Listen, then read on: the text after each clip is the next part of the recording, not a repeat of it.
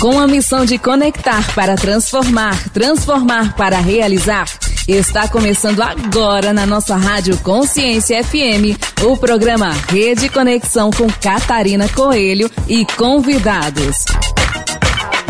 Da Rádio Consciência FM, aqui é a Catarina Coelho. Muito bom estar com você aqui nesta quarta-feira. Foi um mês intenso, o mês de março. Nós estamos com o mês de abril agora, primeiro programa do mês de abril. Anota aí.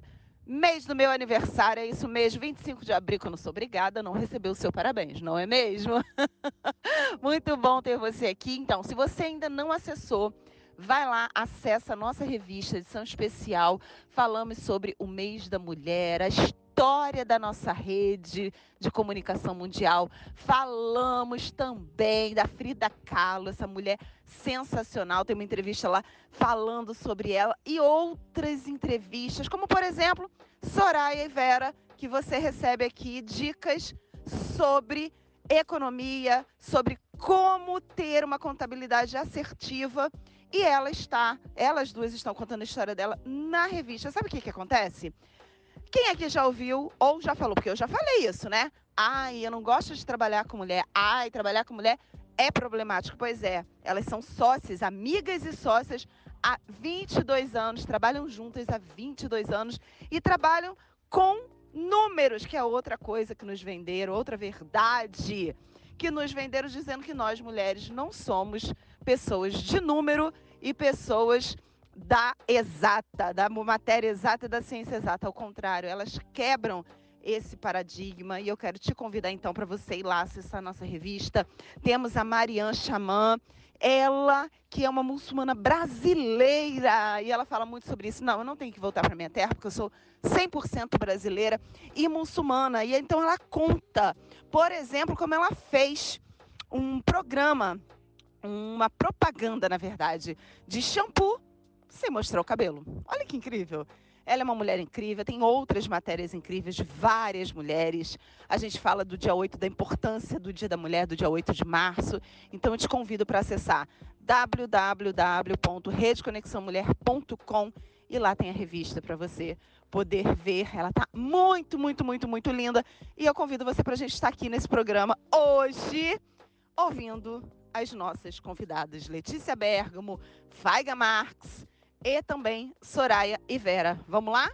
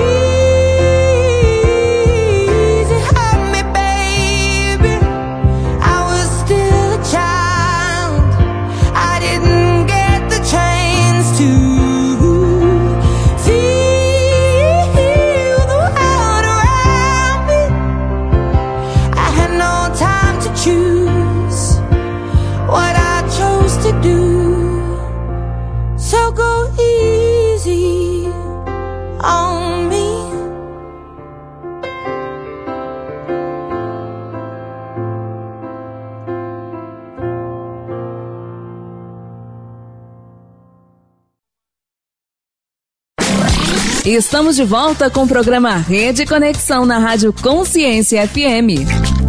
Depois dessa música incrível, eu quero chamar aqui, claro, Letícia Bergamo, ela que fala sobre empreender em Portugal. Letícia é uma mulher, se você não a conhece, ela é uma das nossas autoras, leia a história dela. Se você ainda não tem um livro, vai lá no nosso site www.redeconexãomulher.com e compra o seu exemplar, porque eu tenho certeza que essas histórias irão te inspirar, assim como estão inspirando várias mulheres pelo mundo.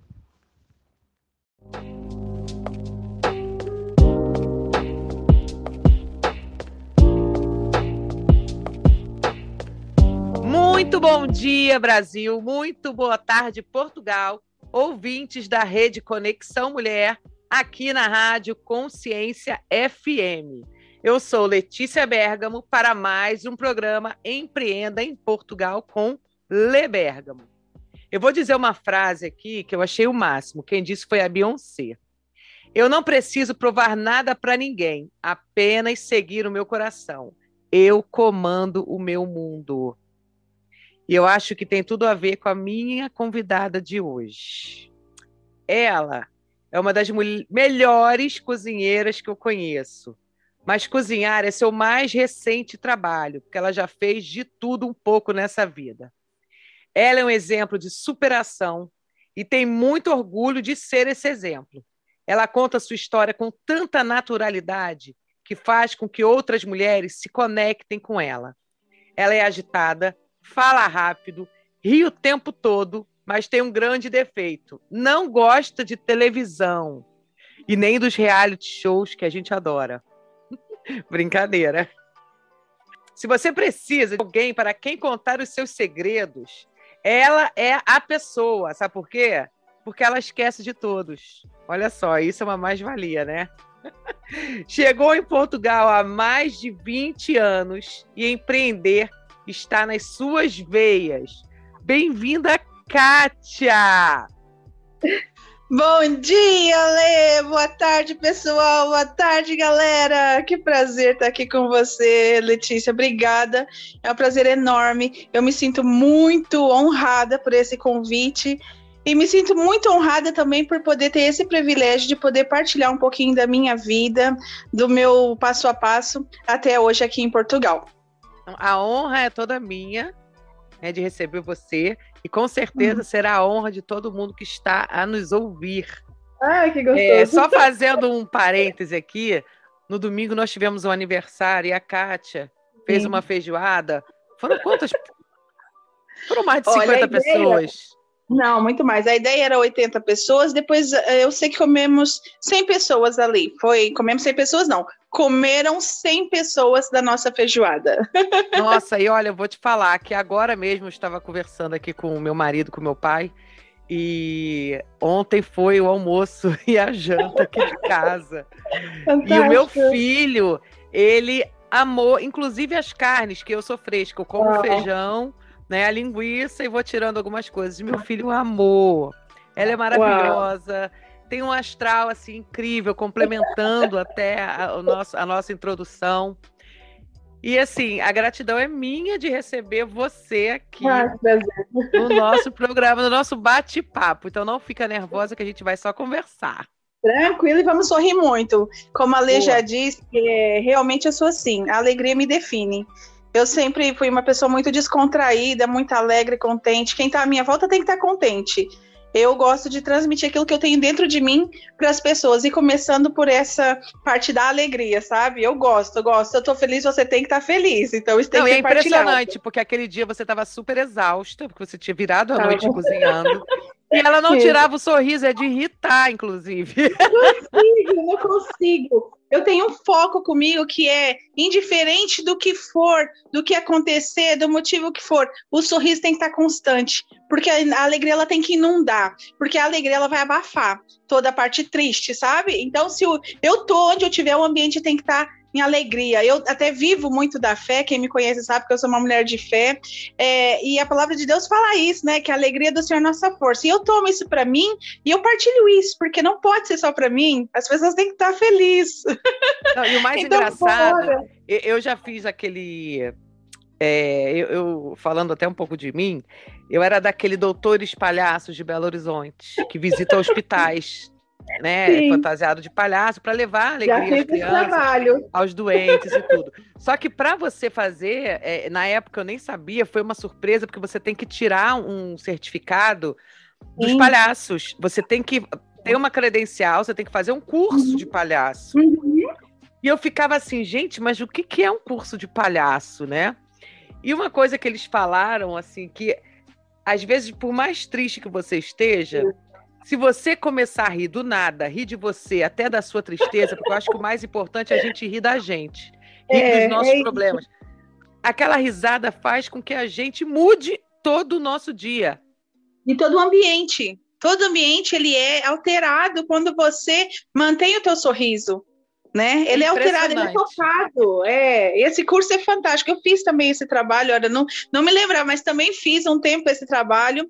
É, não cheguei a tirar esse certificado, mas participei e vesti de palhaço e fui levar alegria, porque assim, o meu foco é levar alegria. Você tinha, eu sou alegria. Você tinha um nome? Você tinha um nome? eu era palhaço. pipoca. Sabe que, qual era o meu nome? Eu era doutora Purpurinha. Opa, eu era pipoca. Eu sempre pedi coisa de comida, né?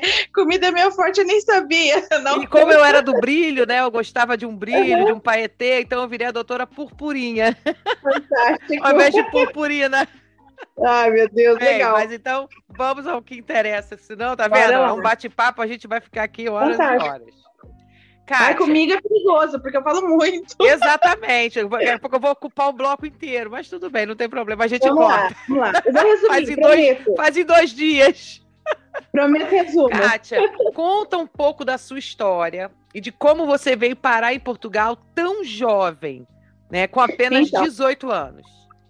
Então, eu sempre. Isso é uma coisa desde criança, assim, muito engraçada que eu, assim, pequenininha, eu olhava para o céu e eu via os aviões passando, eu apontava para os aviões e dizia sempre para minha mãe: mãe, tá vendo aquele avião? Ele vai me levar para o mundo.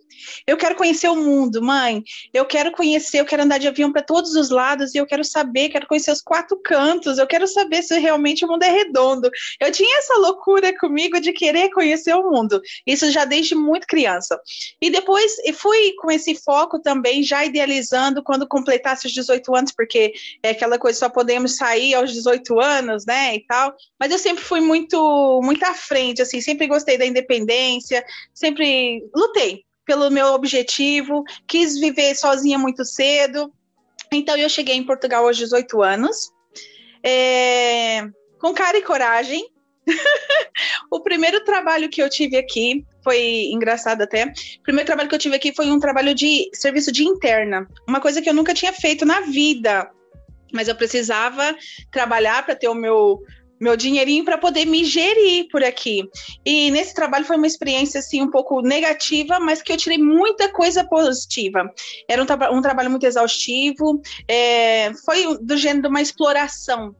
Mas Interna, eu fui quando você diz é casa de família, né? Exatamente, trabalho de, em casa de família, é, onde nós dormimos na casa da família e temos uma folga na semana, almoçamos e jantamos, vivemos dentro da casa né? E fazemos todo o trabalho, todo o serviço doméstico. Então, esse foi o meu primeiro trabalho aqui em Portugal. Eu fiquei nesse trabalho durante um ano. É, e depois consegui um outro trabalho, que até vem uma parte muito engraçada, que era, era uma loja de indianos. Eu saí dessa casa e fui para uma loja de indianos. E eu sempre muito, fui muito palhaçona, sempre conversei muito. E a minha dificuldade aqui é porque eu não entendia muito bem a língua, porque nós falamos que é igual, mas não né? Quando nós chegamos aqui, há uma dificuldade de perceber a língua, né? É, algumas palavras são bem diferentes, tem outra, outro sentido. Então eu dei muita bola fora nisso. E aí nessa loja de indiano, teve uma coisa muito engraçada que aconteceu, que eu sempre fui muito medrosa ao mesmo tempo. Meu problema era ter medo, mas não ter medo de nada. Não sei se você me entende aí, uhum. né? Então, eu tava lá no balcão e aí, de repente, a gente estava olhando para as coisas e tal, e o meu patrão olha para a câmera e tava um senhor roubando umas lâminas, sabe, de barbear. E ele vira, me bate assim no ombro e fala assim: vai lá, vai lá, vai lá. E eu, com medo, pensei: eu vou lá em vez de ele, né? Tá bom, vou lá. Cheguei perto do homem e disse assim: Baza, foge, foge, que tá aí já a polícia. Meu patrão já viu você pela câmera, foge. meu patrão achou que eu tava ajudando o homem e me demitiu. e eu assim, e agora? E passado dois dias eu encontrei esse homem num café. Eu tava comprando pão, encontrei ele, ele me deixou 10 euros, disse que ficou com dó de mim. Ele soube que você foi demitida. Soube que eu fui demitida. E eu pensei comigo assim, como é que é possível? Mas olha, foi muito legal. Aí eu cheguei aqui, já cheguei com cara e coragem, bora lá, determinada. Sozinha, né? 18 anos completos, assim, acabado de Nossa, completar. Sozinha. Completa 25 de no, 27 de novembro e cheguei aqui a dia 3 de dezembro. Portanto, foi mesmo um acabadinho de completar, viagem feita e bora lá. E aí fui seguindo, fui seguindo sempre, procurando objetivos e estamos aqui. Bem, eu, é não nem, eu, não vou nem, perguntar como é que foi a sua vida no começo, porque você já respondeu, né? Não foi legal. A minha vida no começo, ela foi puxada. Primeiro pela saudade, né? A saudade que começa a bater. O meu primeiro Natal aqui, eu chorei bastante. Não minto. Senti Você muita... amizade? Tinha amizade? Ah, legal, essa pergunta. Por quê? Eu, quando estava de interna, eu tinha uma folga na semana que era o domingo. Então, eu saía nesses aos domingos, é, pegava o comboio e começava a andar para todos os lugares para eu começar a conhecer. Né, e para fazer amizade. Então, dentro do comboio, eu fiz muita amizade. Nos centros comerciais, eu fiz muita amizade. Que eu passava perto, eu via, ai, é brasileiro, pumba, já ia ali pro lado, puxava a conversa. O que vale, eu acho que o que me ajudou bastante é ser essa pessoa destemida e desembaraçada né? Eu faço amizade muito rápido. Todo mundo para mim vira amigo rapidão. Porque eu chego, eu converso e, e tá tudo certo. E foi, foi, foi uma dessas pessoas que me ajudou até sair desse trabalho de interna que no fundo não estava correndo muito bem. E depois as coisas só foram andando. Foi difícil, claro, tive as dificuldades que a maioria de nós temos. Partilhei casas com outras pessoas, é, fui roubada, fui mesmo roubada por os colegas da casa, é, é, dormi no chão. Fiquei sem dinheiro para comer, passei por tudo o que muita gente passa quando chega aqui sozinho, mas eu nunca me deixei abalar. Porque e quanto eu pensava tempo durou assim, essa má fase? Essa má fase, ela durou para uns três anos. Até eu conseguir o meu, meu visto, porque na altura eu não tinha o visto, né? Até eu conseguir o visto, que foi através de uma senhora que eu trabalhei também de doméstica para ela, é, durante o primeiro ano. E a partir do primeiro ano, ela gostou do meu trabalho e tal. E como eu era desembaraçada, ela me passou para o gabinete de contabilidade que ela tinha. E a partir dali eu só fui voando. e aí já Ai, foi. Fui fazendo várias outras coisas, fui fazendo outro trabalho e por aí. Aí fui tirando a faculdade, tirei a faculdade de psicologia aqui. É, nunca atuei, porque não senti que era o meu. não sei porquê, não me, não me cativou. Não era Mas aquilo que eu queria. psicologia? Por que, que você escolheu a psicologia? Eu tenho um projeto em mente que eu quero muito concretizar ele desde muito cedo, que é trabalhar com mulheres que sofreram de abuso sexual tanto na infância, é, abusos psicológicos, físicos, pronto, esse tipo de coisas. E eu tenho esse projeto comigo que ele tem que acontecer. E eu lembro que na altura, quando eu escolhi tirar psicologia, eu tinha por base é, ter um entendimento para poder trabalhar com elas. Não queria somente inventar o projeto, mas queria ter uma base, uma estrutura para poder gerir esse projeto. Até então não consegui, porque minha vida foram dando outras voltas em relação ao trabalho. Como eu estava sozinha, não tenho família aqui em Portugal, né? É, minha família nunca veio para cá. Aliás, meu irmão mais velho até tentou, mas foi deportado. É, Sério? Em, sério, meu irmão não chegou a entrar, coitado. então, esse projeto é um projeto que eu quero mesmo que, que aconteça. Até então tá só na gaveta mas eu creio que vai ser impactante assim que ele sair da gaveta, que vai impactar muitas mulheres. Nossa, é bonito. Vai ajudar bastante. Vai ajudar bastante. É, eu acho que quem sofreu disso, é por isso que eu falo, eu gosto de me mostrar como exemplo, porque quem me vê sorrindo, né, e quem vê muitas outras pessoas sorrindo, não imagina o que nós temos, a carga que nós carregamos. Então, eu escolhi não ser vítima do que me aconteceu, antes pelo contrário, eu escolhi ser testemunho vivo de ser renovada, de não viver num, numa sombra de um passado, mas ser alguém que usa aquilo que aconteceu para ajudar outras pessoas a serem felizes e saber que a gente uhum. pode ultrapassar isso. Não, e Esse é seguir é em frente, é, seguir em frente. Super.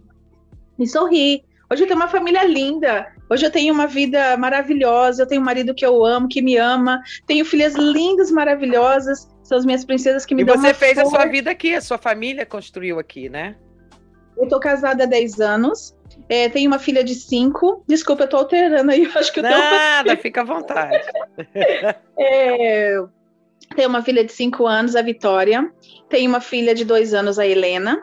A Vitória ela foi muito desejada. Nós demoramos bastante para conseguir ter a Vitória. Tive um processo também com fertilidade. E a Helena foi um presente de Deus. Depois da fertilidade veio de prenda e aí nós amamos é, essas princesas. É. Eu e, e meu é marido. português.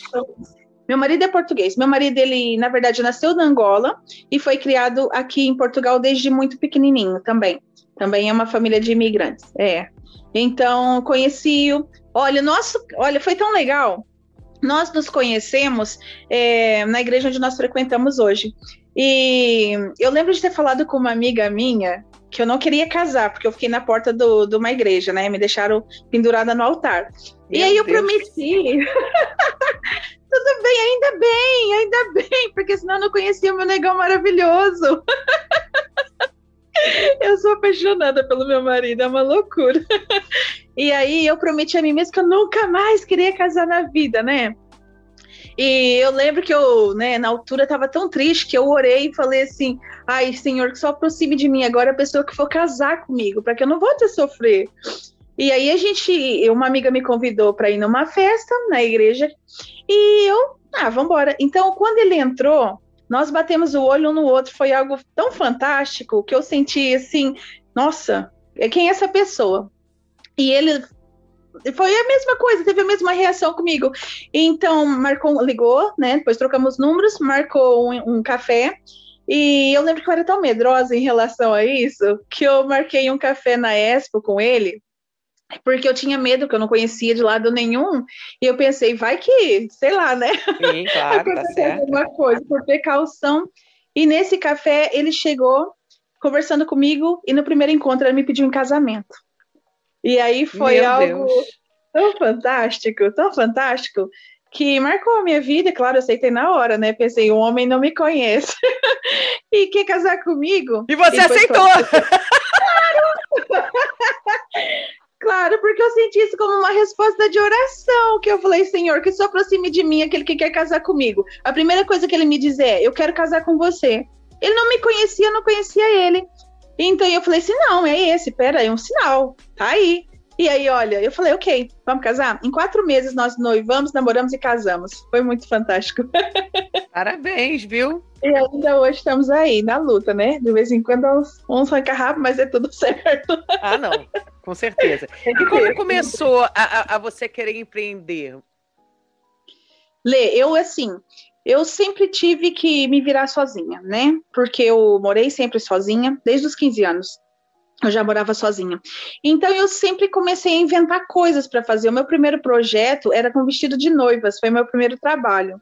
Então eu, eu não sei costurar.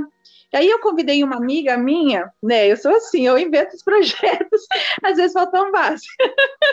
e aí eu convidei uma amiga minha que costurava e comecei a arranjar umas modelos para fazer o desfile dos, dos vestidos de noiva.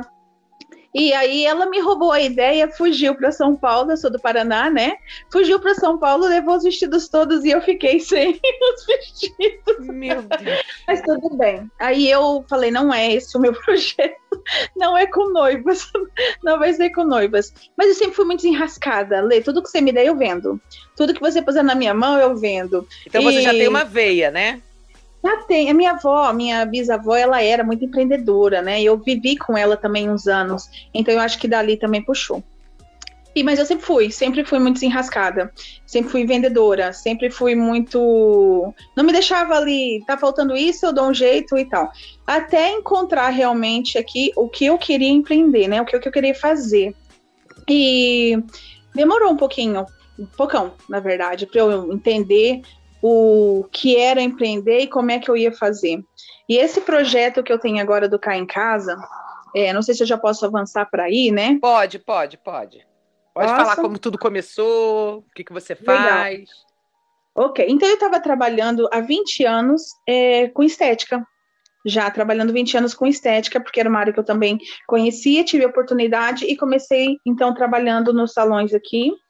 E já estava 20 anos trabalhando com estética, né? Comecei a ficar cansada do processo. Entretanto, entrou a pandemia é, nós ficamos sem trabalho, tanto eu como meu marido. Eu tinha acabado de ter a bebê, a pequenininha, e nós ficamos com uma mão na frente e outra atrás. As reservas foram indo, foram indo, e eu pensei, meu Deus, eu tenho que fazer algo para poder mudar isso. Nós não podemos ficar sem nada, porque temos duas crianças para criar.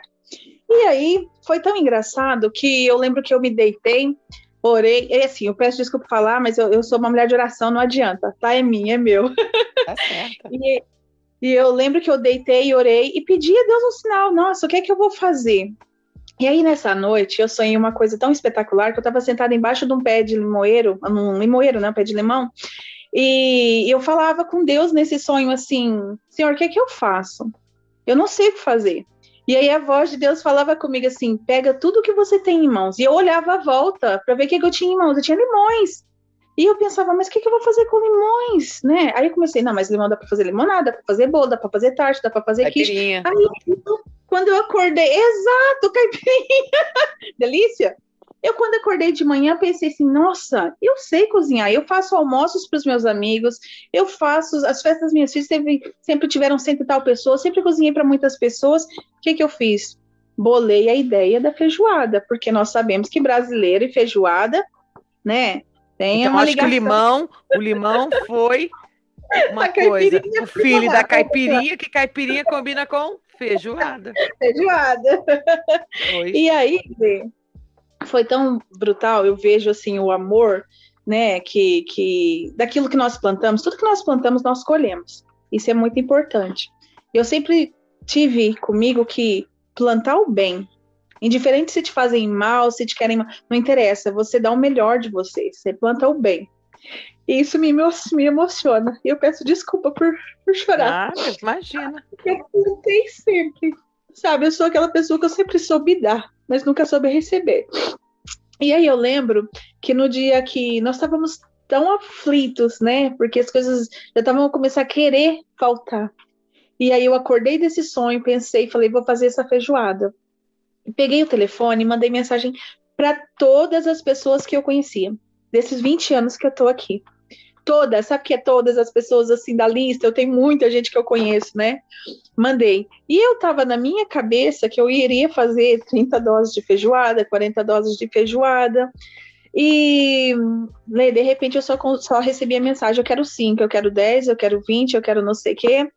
E foram 170 doses de feijoada no primeiro dia. Eu não sabia fazer 170, não sabia não, não tinha condições para fazer 170 doses de feijoada no primeiro dia. Meu Deus. Pessoas almoçando às 8 da noite, ligando, cara, quando é que chega a feijoada? Eu dizia assim, pessoal, chorando, porque entrei no pânico, né? Chorando, pessoal, calma, vocês não almoçarem, vocês jantam. E eu fiquei tão grata depois, né? Tão grata, tão grata, que as pessoas falavam para mim: tá tudo bem, tá tudo certo, vai dar certo, não desanima, não faz mal, sabe? Foram reconhecendo ali que era uma dificuldade, e em vez de me dizerem, ô, oh, Kátia, olha, tá demorando, só dizia assim: tá tudo bem, cá, bora, bora lá, vai, quando chegar, chegou. E começaram a incentivar, Lê, começaram a incentivar. Tudo aquilo que eu disse para muitas delas, eu voltei a ouvir, que assim, não desanima, não tá dando certo, não faz mal, uma hora vai dar certo, tá tudo bem, continua. E aí eu sei que foram 170 doses de, de feijoadas entregues no primeiro dia. É, muitas mensagens. Não tinha nem panela para isso, né? Não tinha, fui fazendo ali, nem sei como é que saiu, e eu creio até que a primeira feijoada não deve ter ficado grande coisa. Mas olha, eu recebi muito retorno positivo. Muito retorno positivo e muita gente dizendo assim, cara, não desanima, porque o teu dom tá aí. Teu dom tá na mão. Você tem mão para coisa, não desanime. E aí eu comecei, eu tive muitos amigos, né, que eu posso dizer amigos mesmo, que nas semanas seguintes continuaram pedindo para me incentivar a não desistir. E aí eu vi tudo fantástico. aquilo que eu semeei, tudo aquilo que eu semeei, que eu tava Ao longo colhendo, de todo esse tempo, exato. Ai, Lê, me perdoa que eu não tô te deixando falar. Não, eu tô achando fantástico, tá vendo? Eu, eu não conhecia. É tão é. emocionante me contar isso. É, e elas não me deixaram desistir. Foram as pessoas que tiveram do meu lado, principalmente, até acho muito legal que a minha patroa, que eu chamo ela de patroinha, de chefinha, na altura né, do, do cabeleireiro, é, eu comecei a fazer feijoada com o presente que ela deu de Natal para as crianças, com o dinheiro que ela deu de presente de Natal para as crianças. E aí, nesse dinheiro, eu peguei e fiz a feijoada para manter. E eu liguei para ela agradecendo depois. E a minha colega que trabalhava comigo também, ela me deu uma força tão grande, ainda hoje elas são pilares para mim. Quando eu penso em desistir, elas estão sempre constantemente. Cá, bora lá. Kátia, vai, vai, que você consegue, você é capaz, vai dar tudo certo. Os meus pastores são pessoas que são assim outros pilares fortíssimos para mim. Ainda ontem eu falando com a minha pastora, eu tô ansiosa, tô nervosa, o que eu vou falar amanhã? Ela, cara, você só tem coisas boas, você vai falar do que você é. Exatamente. E você é luz, bora, vai, vai, vai brilhar. Então é tão fantástico. Eu tenho pessoas que me apoiam, tenho pilares fortes, meu marido é outra pessoa que, coitado, né? Devia ter falado ele primeiro. Mas, gente, que me dá super apoio. E é isso, Lê. Sabe? Eu vejo, assim, eu vejo que, que tudo aquilo que eu semeei hoje eu, que hoje eu colho. Né? E ele que sabe cozinhar? Ele não, mas ele sabe entregar. Ele sabe entregar. ah, então é tem uma parceria aí, né? E, e, é e isso, aí você começou com a feijoada e como veio parar o bobó, você também vendia coisas, né? Vendia, plantava. É, você que não era você que também tinha milho, quiabo. Eu só via lá, vai ter entrega de milho, de quiabo. Eu falei assim, meu Deus do céu, quem é essa mulher? Olha, na altura, a gente começou com a feijoada, foi a primeira coisa que eu fiz. Só que eu sempre gostei de cozinhar, né? Como eu disse. E aí eu fazia todo tipo de comida típica brasileira todo. Quando me pediam, cá, você faz bobó? Faço bobó. E fazia. Cá, você faz muqueca? Faço muqueca. Cá, você faz é, um padão para mim? Eu amo fazer empadão. Faço empadão. Kibe, faço. Por quê? Nossa, Porque quando eu era pequena... obrigada. Quando eu era pequena, quando eu era criança, uma coisa que eu sempre amei foi ter família reunida sempre, sempre adorava aqueles domingos que estávamos todos juntos, mesa cheia, mesa cheia para mim é uma força, é uma energia, é uma alegria tão. É o que eu amo. A então, comida une, né? A comida a une. A comida une, mesa cheia para mim é alegria. Então, aí comecei a fazer tudo, porque eu trabalho com isso, né? Eu gosto de fazer isso. Qualquer tipo de comida que você me pedir, se eu não souber, eu vou aprender a fazer. Né? E eu amo fazer isso. Eu amo ver alguém feliz comendo, porque eu não vejo pessoas de barriga cheia triste, não. Não. Tanto que as pessoas falam, né? Nossa, que cara é essa? Tá com fome? E comida boa, então. Cara de quem comeu e não gostou. E não gostou. No meu caso, Pelo menos não, eu sempre vejo todo mundo com um sorriso de orelha a orelha. Mas eu acho que é isso. Você. É, é, eu não sei se é verdade, né? Quando a gente cozinha sorrindo, a comida fica melhor. Eu é, acho que é. Quando a gente cozinha de mau humor, parece que não presta, né? Parece que fica aquela coisa. Parece que o amargo da, do que a gente está sentindo passa para o tempero. É isso mesmo, é isso mesmo. Eu acho que tudo que nós fazemos, né? Tudo, a cozinha, principalmente dizem, principalmente nos bolos, né? Quem faz bolos até pode responder isso melhor, é que o bolo murcha quando você tá triste.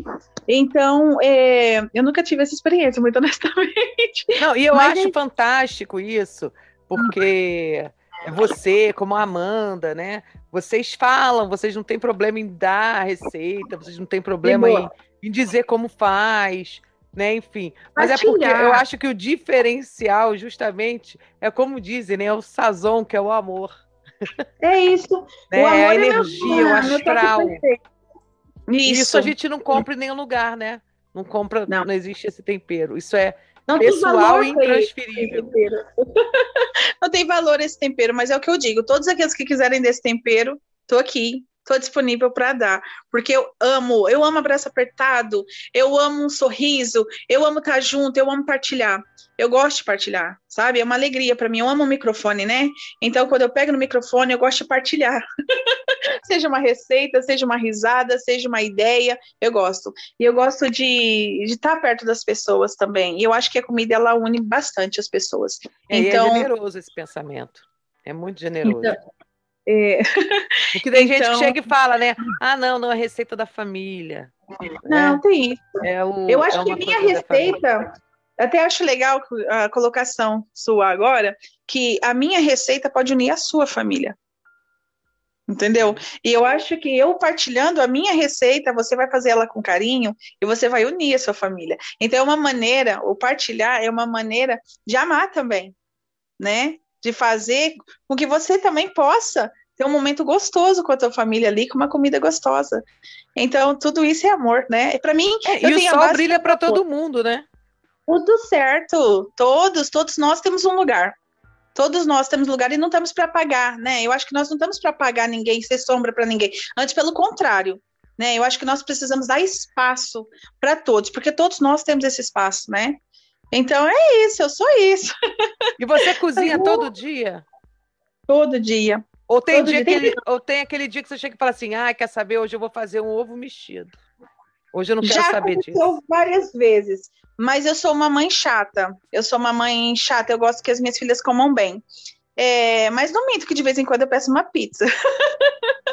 de vez em quando eu peço uma pizza. Eu sou assim, aquela que, tipo assim, ah, hoje eu quero fazer uma comida diferente. Aí eu faço uma comida boa. Porque geralmente eu só quero arroz com ovo. que é mais prático, né? Mais prático. O meu marido é do arroz com ovo. O meu marido é do gênero, não, não, precisa disso não. Faz um arrozinho com ovo, tá tudo certo. Mas eu olho as crianças, minhas filhas, elas adoram brócolis, couve-flor, cenouras. Então, eu sou aquela mãe que tem que ter ali o legumezinho salteado, carninho, arrozinho, tá tudo certo. É, mas pede uma pizzazinha de vez em quando também. Também gosto de almoçar fora, conhecer outros sabores, também gosto. Também gosto você de consegue, você tem esse dom de de chegar e comer, hum, isso aqui parece tal coisa. e não só, eu não só tenho esse dom, porque, eu, por exemplo, o meu tempero, eu não experimento a minha comida. Eu não sei se tem sal, não, eu vou pelo cheiro. Eu não, não vou experimentando. Eu vou no cheiro e falo, tá bom. Ou eu falo, não, não, tá faltando sal, pode pôr. É, é uma coisa muito automática minha, assim. Sério? Eu sinto o cheiro e sei se tá bom ou não a comida.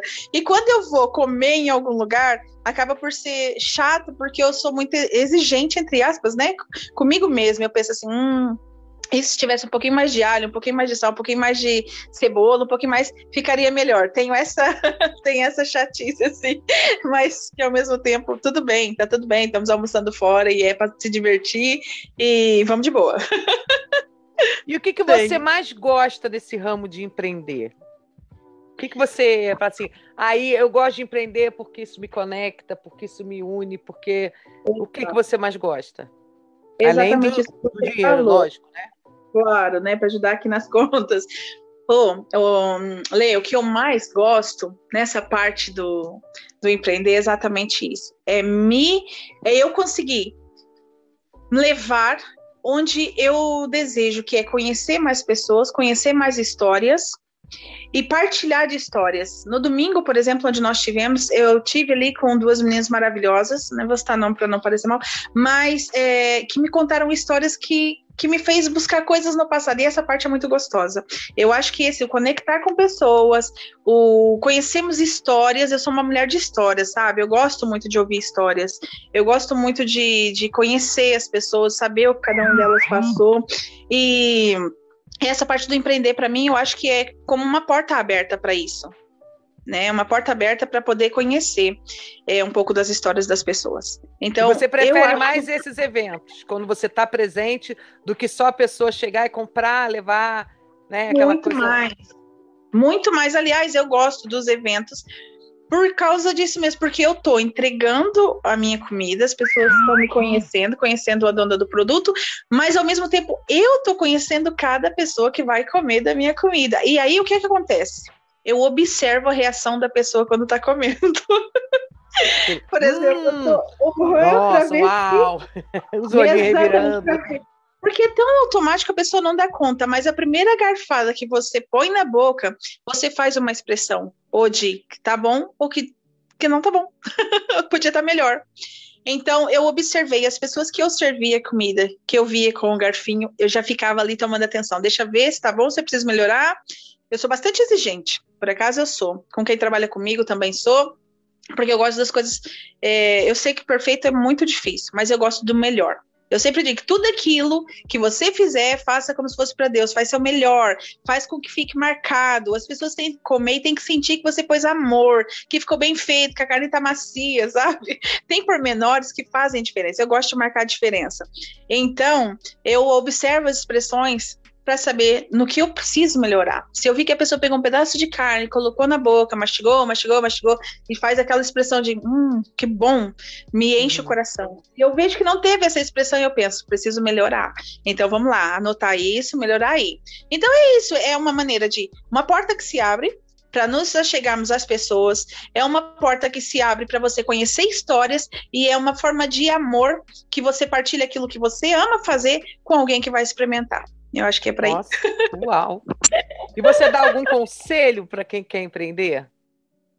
Dou, dou. O princípio é difícil, parece que a gente vai desistir todos os dias. Eu, a Kátia, ela acorda pensando todos os dias assim: eu vou parar. Chega, eu tô cansada, eu tenho duas crianças, eu sou mãe, sou empreendedora, sou vendedora, sou a mulher que faz as compras, eu sou tudo. Não consigo, a Kátia tem que parar. Inclusive, é o que os meus amigos dizem, Cá, você tem que parar um pouco, você é muito agitada, bora mas eu não consigo. Eu sou assim, é meu. Esse é meu, minha ignição, sabe? É o ser assim. E, e o que eu digo é: não desiste. Peça ajuda, porque nós não somos de ferro. Eu tinha essa tendência e até essa dificuldade em pedir ajuda. É, você pode dizer por um orgulho, não sei. Pronto, tinha dificuldade em pedir ajuda. Tenho aprendido que não, não dá para fazer sozinho.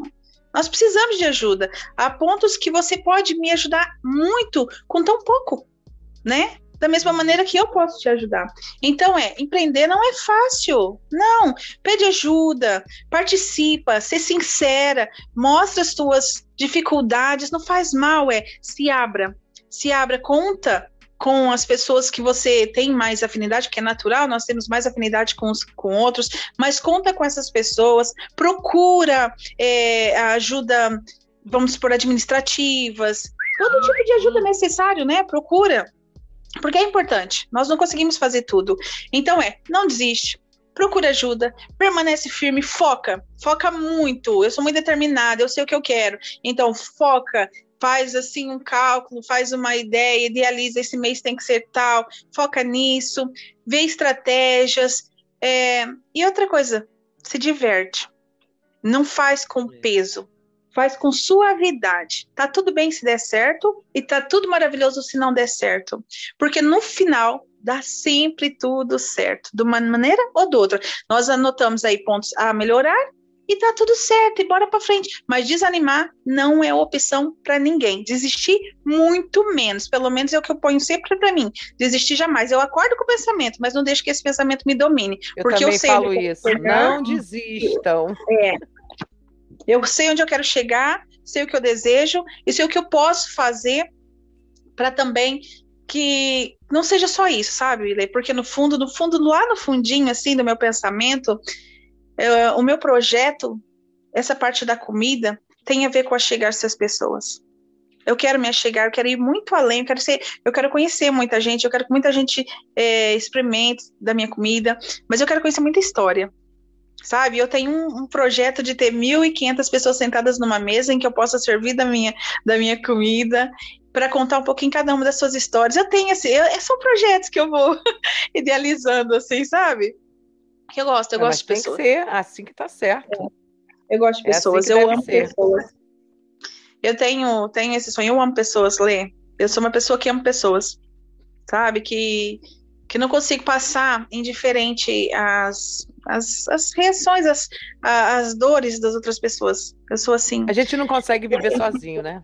Não adianta. Não, não. Eu sou uma pessoa muito sensível ao mesmo tempo, sou muito forte. Todo mundo diz, ah, você é muito forte, mas eu sou muito sensível ao mesmo tempo. Sou. Sabe? É, eu sou muito alegre. Isso. Eu ouço muito isso de mim também.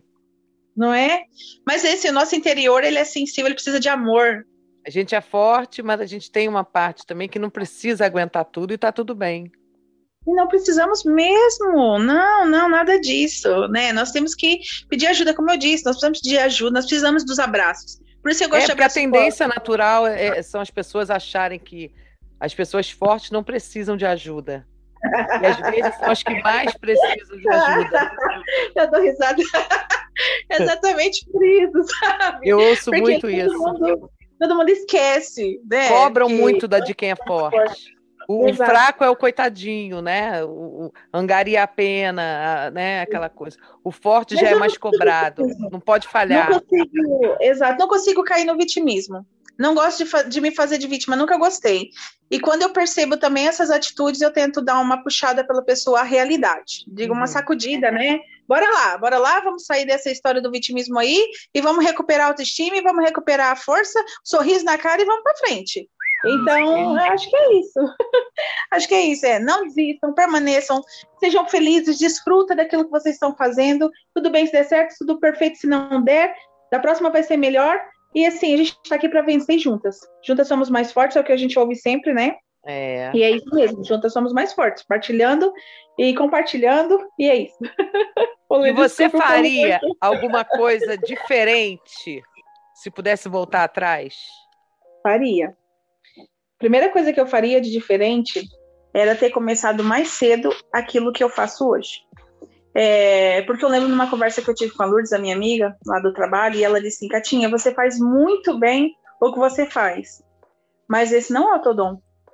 Não é o teu dom. Teu dom é outro, você gosta de outras coisas, você gosta de falar com pessoas, você gosta de conectar. Tudo bem que o trabalho de estética a gente faz isso, mas ela não era aquilo, não fluía. Eu creio que talvez é, fluísse mais se fosse um dom, mas não era dom né? Eu era, eu era, eu sabia fazer, eu fiz cursos para as coisas, eu sabia, mas não tinha dom. Eu creio que isso é como tocar guitarra, cantar, é a mesma uhum. coisa. A quem tem dom e a quem tem treinamento. Um dom é diferente. Então, o meu dom é para a cozinha. As minhas mãos estão treinadas ali para o tempero. E eu teria começado mais cedo. Não, mas você acha mas... que de repente você começar mais cedo, você não teria é, a cabeça que você tem hoje? Porque a gente vai amadurecendo, né? A, a, então, esse papo, às vezes, ah, se eu tivesse. Talvez não desse certo, né? Porque a gente não uhum. teria a mesma cabeça, ia estar vivendo uma outra experiência, uma outra energia, uma outra vibe, um, uma outra etapa da nossa vida que talvez você não conseguisse se dedicar. Imagina se você Exato. tivesse que fazer feijoada para 170 pessoas com barrigão de nove meses, entendeu? Muito difícil, muito difícil. Porque é, o que, que, acontece? É quando a gente começa, né? Eu vejo assim, é, quando a gente começa a fazer, principalmente na parte da comida, né? Porque tudo a gente acaba. É, ninguém é insubstituível, né? Nunca, nunca. Só que a comida, ela remete uma coisa, é, é, é justamente isso, ela agrega né? Ela uhum. tem alguma coisa, poxa, a comida de fulano, tanto que a gente fala, nossa, ai, que saudade da comida da minha avó, comida da mãe, o bolo da mãe. Né? Então a alimentação é isso. Então, de repente, se você tivesse começado lá atrás e tivesse parado, as pessoas sentem falta, iam sentir falta da cá, da comida da cá. Né? Uhum. E, e, a gente acaba, infelizmente, eu não, nem, nem gosto dessa frase, eu acho ela bem ruim, que quem não é visto não é lembrado né? Mas as pessoas sentem falta. Né? E a comida a gente não consegue um substituto, a gente consegue substituto para todos os ramos, né? Principalmente é nessa parte que você falou de estética. Cá foi embora, deixou de trabalhar na estética, e eu aposto que conseguiram alguém tão boa quanto a cá, entendeu? Exato. Agora a comida fica aquela aquela coisa do, poxa, saudade da comida, puxa, que pena. Né? E depois, né? se você para um tempo, você também desanima. Então, eu acho assim que é tudo no tempo certo, foi a sua bagagem, é, começou aonde tinha que começar, né? Começar. Eu Muito digo bom. sempre, eu digo sempre, Lê, que o tempo de Deus não é nosso tempo, né? E nós sabemos que é o tempo certo para tudo, para todas as coisas. Então, eu creio que é como você falou, se eu tivesse começado lá atrás, talvez eu não teria, entre aspas, o êxito que eu tenho hoje. Por quê? Porque hoje eu tenho um foco diferente, né? Hoje eu tenho um propósito naquilo que eu faço. Talvez naquela altura eu teria, não teria a maturidade, não teria exatamente, por quê? Porque estava como um, um projeto de ser diferente, não um projeto de de crescimento, vamos por assim, talvez eu não esteja explicando bem, mas não teria também, não teria tanto foco, é por aí, né? Teria um projeto, ah, eu sei cozinhar, vou fazer ali uns empadões e tal, e não sei o quê. E agora não, realmente agora, nesse momento, aquilo que eu faço, eu sei o que eu estou fazendo, eu tenho um plano para o que eu estou fazendo, eu tenho foco para o que eu estou fazendo, eu sei onde eu quero chegar, e eu sei as mulheres que eu que eu inspiro sem sem dizer isso, é, Eu recebi mensagens, eu estou te falando isso até porque eu recebi algumas mensagens dizendo assim, cara, eu me inspiro tanto em você, pessoas que eu não conheço. Eu cheguei a chorar, porque às vezes nós paramos e pensamos que a nossa história é, é nada. Pensamos que talvez a nossa história seja apenas uma história, né? E não, Lê, no momento certo eu comecei. No momento certo eu inspirei. E daqui para frente eu creio que só vai ser melhor. Cada dia mais. Com vai certeza, ser melhor. Amém. Que assim amém. seja.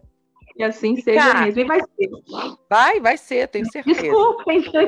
Nada, menina, ó, ficaria horas. Agora me diz uma coisa: para as pessoas entrarem em contato com você, você cozinha, no caso, se a pessoa. Ah, eu quero fazer uma feijoada, um bobó. Por sinal, eu vou fazer uma reclamação aqui. Você está me devendo o meu bobó de camarão. Esse eu... bobó você vai comer juntamente Não, comigo esse bobó está encantado. Esse bobó você vai comer comigo na minha casa, porque eu vou ter o prazer de receber você aqui na minha casa. Você vai almoçar Opa. juntamente comigo esse bobó maravilhoso. Desde eu vou fazer uma marmita para eu voltar para casa e comer escondido Leva o jantar. dos abutres, entendeu? Porque aqui tem um monte de urubu que fica de olho no minha, nas minhas marmitas. E leva o jantar daí para casa. Então, nós, eh, eu tenho um Instagram, não é? Tenho também os contatos telefônicos, nós através do WhatsApp, é, nós também fazemos. Eu faço todo tipo de eventos, seja para a quantidade de pessoas que for, eu tenho uma equipe. É, nós organizamos, nós fazemos algo personalizado. Vamos supor, quem gosta mais de bobó, nós fazemos o bobó, quem gosta mais de feijoada, fazemos a feijoada, é, feijão tropeiro, seja o que for, uma comida típica brasileira. É, mesmo uma comida portuguesa, porque eu tenho também bastante dom para comida portuguesa, já aprendi bastante, meu marido gosta bastante da comida portuguesa, né? Já foi criado aqui, então tem também aquela coisa da comida portuguesa. É o que for, seja o que for, nós fazemos, é feito com muito amor, com muito cuidado e com muita dedicação. Então passa seu Instagram aí. Então, meu Instagram é o arroba K em casa com K 1. Aqui capa, né? Aqui em Portugal dizemos capa. Então é capa K em capa A. Não, casa, né? Tudo com capa, tudo com capa. É, K em casa é, com capa. K é capa. é isso. K em casa com capa. Um.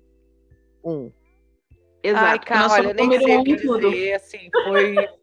Eu falei que era tranquilo, que era um bate-papo, dá vontade de ficar horas e horas. Não, e pior é que você atiçou a minha curiosidade, agora eu quero saber um monte de coisa, entendeu? Quero conhecer mais ainda da sua história, porque a gente sempre se encontra... Você vai, é, você a vai gente sempre se encontra nos tudo. eventos, brinca, ri, né, conversa um pouco, mas sempre fica aquele gostinho de quero mais. Exato. Né? Eu te acho uma pessoa admirável, incrível, você obrigada. realmente contagia, ah, você obrigada, tem um carisma né? Uma empatia. Olha, um... uma coisa, última coisinha bem legal, que eu lembro que quando eu comecei a empreender, uma amiga minha chamada Daniela, ela disse assim: tenta contato com a Lê. E você virou um dos focos para eu me achegar. E foi tão engraçado, porque foi tão natural que eu pensei assim, mas quem é Lê? Eu não te conhecia sabe? Hum. Quando eu comecei a empreender, eu não te conhecia e comecei a te admirar depois de te conhecer, né? E foi muito legal. Quando você veio, quando você me abraçou, eu não te falei, mas eu senti tão feliz. Ai, gente. Valeu, foi fantástico, foi fantástico. É, mas é um abraço, o, o abraço deu liga, né? Eu abraço foi, forte, você abraça forte. Eu também eu gosto de abraçar. É, eu também. Eu, eu, muitas pessoas dizem que a minha marca registrada é, inclusive, um abraço. E como eu, gosto, como eu. Eu gosto de abraçar, aquela Sentir, né? pegada. Né? Coração coração. Sentir coração batendo. É exatamente isso. E assim, Lê, muito obrigada, meu coração Lê. bate por você, por tantos empreendedores obrigada. que eu admiro tanto. É Vocês são muito, muito, não posso, não sei se eu posso falar, né, fadas. somos maravilhosas, somos mega maravilhosas. Somos, né? somos, somos todas, super. Somos. Muito eu obrigada. Muito. Uhum, de coração, muito obrigada por, por esse convite, muito obrigada por essa oportunidade de poder partilhar um pouquinho, falando demais assim da minha história. Tem muito mais, mas para frente a gente combina novamente. Exatamente. Muito, muito obrigada, beijo. Cá. Um beijo Obrigada enorme. você, maravilhosa. Super beijo. E você, ouvinte da Rádio Consciência, mais uma vez, Muito obrigada pela, pela audiência e até o próximo programa. Não saia daí, já já voltamos.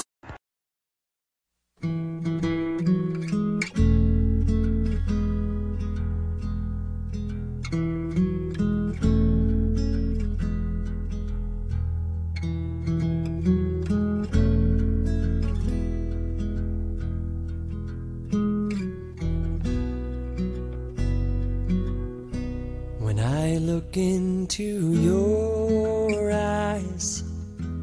It's like watching the night sky Or a beautiful sunrise. Oh, there's so much they hold.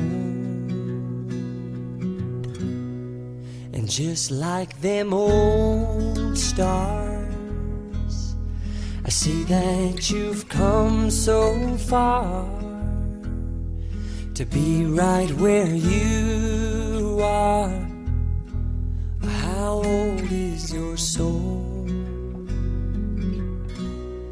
Well, I won't give up on us, even if the skies get rough. I'm giving you all my love.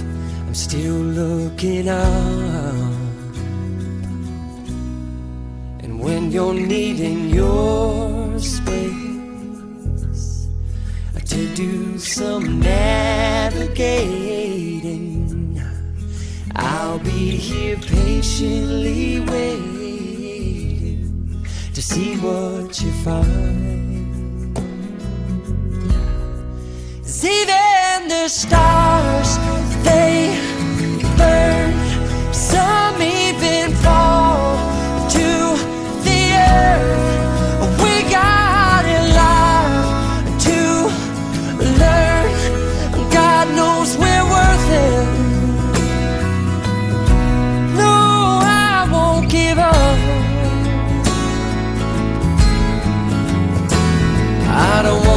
someone who walks away so easily. I'm here to stay and make the difference that I can make. Our differences, they do a lot to teach us how to use the tools and gifts we got here. We got a lot at stake.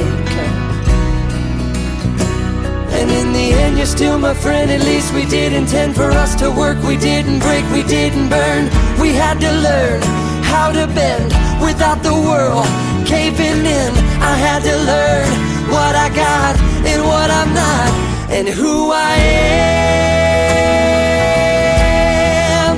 I won't give up on us, even if the skies get rough.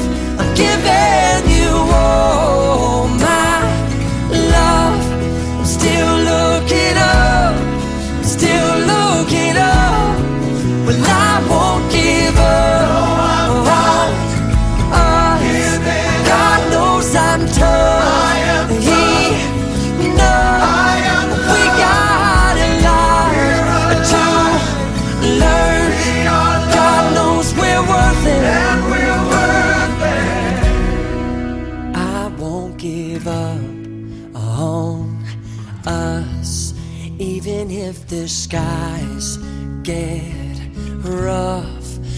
giving you all my love.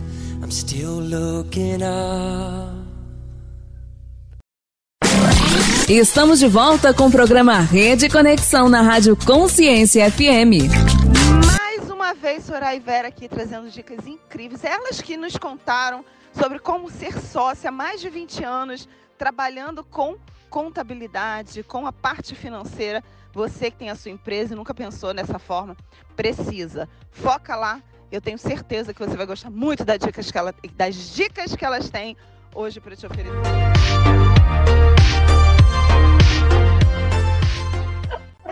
Olá, sejam todos bem-vindos. A gente inicia sempre nossos vídeos na gargalhada, na risada, porque é gostoso estar aqui com vocês. Eu sou a Vera Araújo, mentora, educadora financeira e contadora. Fala galera, eu sou a Soraya Mendonça. E aqui hoje no nosso quadro Minutos de Sabedoria Empreendedora, a gente vai falar sobre aquele que traz dinheiro para o seu caixa. Quem é o seu cliente? Quem é? Primeiro, uma coisa que eu, Soraya, me considero uma má vendedora. Eu não acho que eu sou uma boa vendedora. Talvez seja uma crença limitante, talvez não seja, não sei. Ainda está num processo de descoberta. Mas uma coisa que eu aprendi há alguns anos é que todos nós somos vendedores. Eu me considero uma má vendedora naquela venda direta, entendeu? Você quer essa caneta, ou essa caneta custa tanto, você compra e vai embora. Mas na questão do se vender, né? Quando a gente vai procurar um emprego, a gente vende nosso currículo. Quando a gente começa a namorar, a gente vende muito bem a nossa persona, né? Nossa pessoa aí fala, uh, lá, lá. Eu até eu me comprava. Vai perder tudo isso aqui? Depois caso e lascou. Mas enfim, a gente está ali vendendo. Então, a todo instante a gente acaba vendendo. E aí, existe aquela forma de venda que é intuitiva. Pessoas, galera que já sabe vender. Aquele povo que a gente fala assim, daí só não vende a mãe porque não quer, mas vende tudo.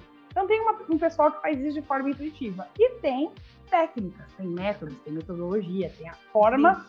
Os gatilhos mentais. Os gatilhos mentais, então tem a forma de você fazer. Então, acho que a primeira coisa que hoje a gente tem a falar é isso: somos todos vendedores. Se você hoje atua como prestador de serviço, se você é engenheiro, se você é arquiteto, às vezes a galera que é prestador de serviço, nós como contadores sabemos como é difícil ser vendedor. Porque o outro não enxerga o que você está, né? Ele não visualiza o que você está entregando. Exato. Falta essa visualização. Mas nós estamos vendendo a todo tempo.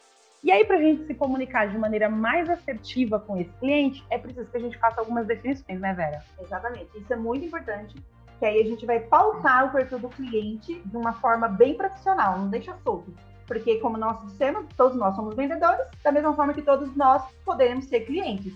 Só que se você não pautar e não direcionar, você acaba só gastando energia falando, tentando vender, vender, vender e não vendeu para ninguém. Ou vende para meia dúzia e fala, putz, não era isso que eu queria. Não era dessa forma que eu queria. Então, é importante você identificar seu público-alvo. Isso. Você acredita que eu estava conversando com a minha esteticista, acho que domingo, sábado, semana passada. semana, não lembro, semana, um dia da semana passada. E ela falou assim para mim, eu converso muito com o esposo dela, que ele é muito empreendedor, e ela falou assim, ah, Soraya, vocês às vezes conversam de uma forma difícil, vocês estão falando de nicho, eu não sei o que é nicho para mim, é o negócio de colocar lá na parede. Aí eu falei para ela, é, é importante você falar isso, porque realmente a, a grande massa não tem acesso a essas informações, né? Então, o nicho, o público-alvo, a persona, você entender quem é o quê, que forma é isso, para você poder atuar no, na sua empresa. Então, aí eu gostaria de começar explicando o que é nicho. Nicho é quem você vai atender. De fato, qual é. Eu vou nichar aqui. Eu, estou, eu tenho uma empresa, o escritório contábil. Qual é meu nicho? Eu atendo todo mundo. Respirou, tem empresa, eu estou atendendo. Bom, mas... Ponto. Mas o meu nicho, a minha especialidade é X. Então é isso. Ah, eu vendo roupa de criança. Então qual é seu nicho? Criança. Seu público-alvo. Meu público-alvo, então, vão ser os baixinhos da Xuxa. Não. Quem compra para as crianças? Quem é? Os pais. Papai, Tios, mamãe. Exatamente. Então, o público-alvo é isso, é geral. Quem vai comprar de você? Nicho é para quem você vende, né? O que você entrega. E o público-alvo é a galera que vai comprar de você. Então, pai, mãe, vó, padrinho, madrinha, toda essa galera, no caso aí de vender roupas infantis, certo? Verdade. E a persona É onde nós vamos identificar, desenhar essa persona. A persona nada mais é que uma pessoa, né? Que você vai desenhar de, de que forma você quer e como que você quer alcançar ela. Perfil, gosto, altura, né? Cores. E se você for principalmente vender roupas, né? Então você vai lá. A Soraya citou sobre vender roupa para crianças. Então, até que idade, né? É juvenil, não é? Que tipo de roupa esporte é para festa? Às vezes você está vendendo uma roupa infantil, mas para festa. Aquelas vestido de, de princesa, menino, né? Princesa, né? Com lacinho para menino, é, com golinha, aquelas coisas todas. Então você vai lixando ali. Além de lixar, você vai criando um perfil, que é a persona de quem você quer de fato alcançar. Não que você não vá vender para mais ninguém, só para quem. Mas se você determinar isso, que eu acho mais, muito mais fácil você alcançar e faturar melhor. porque você vai se comunicar direto com essa pessoa, né? Tudo Então que é você já desenhado, criou, né? exatamente, você já cria aquela como que é a minha persona, o que ele fala sobre o meu trabalho, o que ele enxerga sobre o meu trabalho, o que ele ouve sobre o meu trabalho, o que ele pensa sobre o meu trabalho. Então você já sabe, ah, se a pessoa age, fala, ouve dessa forma, eu já sei como me comunicar com ela. Então, todas as suas divulgações e propagandas serão mais fáceis de serem alcançadas aí pelo seu, pela sua persona. Né? Até Pela, mesmo na hora que quem vai comprar. Até na hora que você qualificar seu funcionário, né? Exatamente. para ele, ele sabe como atender. E falando em qualificação de funcionário, desenho e tudo mais, de tudo isso, nada adianta e o seu serviço vai todo empurrá-lo se você não tiver um bom atendimento. Exatamente. E aí, nós temos algumas ferramentas que eu acho muito importante, até mesmo só citar neste momento, né? Porque nós estamos partindo para o final. E aqui a ideia é trazer uma dica para você, alguns esclarecimentos. E é sobre o mapa da empatia também, né? É, o mapa da empatia é uma ferramenta muito boa aí que você consegue com certeza desenhar a sua persona e saber como atender. Uma vez eu participei de um treinamento que falava assim: ah, você tem que atender a pessoa como você gostaria de ser atendido. Errado. Você tem que atender a pessoa como ela gostaria de ser atendida. Então, assim, o atendimento, o pós-atendimento, vendeu, esquece. Não, gente. Vendeu, acompanha, porque aquela pessoa ela vai comprar de você novamente e ela vai ser um vendedor seu, porque ela vai te indicar para outras pessoas. Então, tudo isso vai se qualificar e você vai conseguir fidelizar através de um bom produto, de bons preços, mas principalmente por conta do atendimento. Existem pesquisas que falam que as pessoas trocam de fornecedor, 44% das pessoas trocam de fornecedor por conta do atendimento. Não é Bom. por mais nada, só o atendimento. Então, qualifique bem os seus funcionários, né? Se qualifique também e identifique também aí para você ser um ótimo cliente, um ótimo fornecedor também. Exatamente. E é isso aí. Semana que vem a gente se fala mais um cadinho. Tadinho, esperamos vocês. Tchau. Tchau, mais. beijo, gente. Não saia daí, já já voltamos.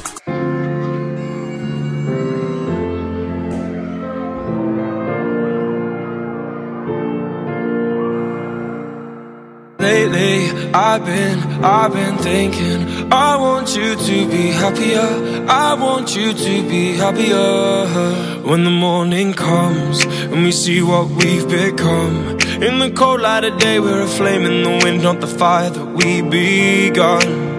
Every argument, every word we can't take back. Cause with all that has happened, I think that we both know the way that the story ends. Then only for a minute. I want to change my mind Cause this just don't feel right to me. I wanna raise your spirits.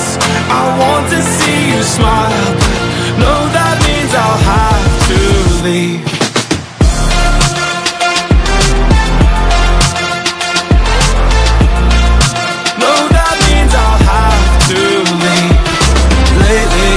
I've been, I've been thinking.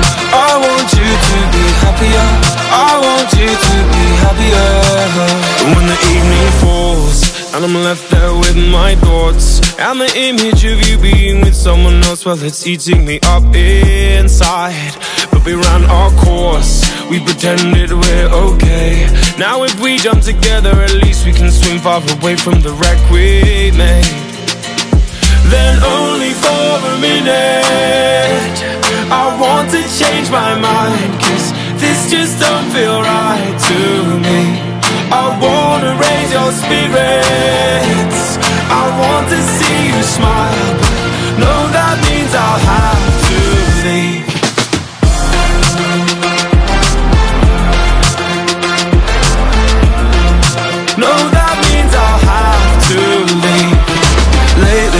I've been, I've been thinking I want you to be happier. I want you to be happier. So I'll go I'll go. I will go, go, go. So I'll go I'll go. I will go, go, go. Lately, I've been, I've been thinking I want you to be happier. I want you to be happier. Even though I might not like this I think that you'll be happier. I want you to be happier Then only for a minute. I want to change my mind Cause this just don't feel right to me. I wanna raise your spirits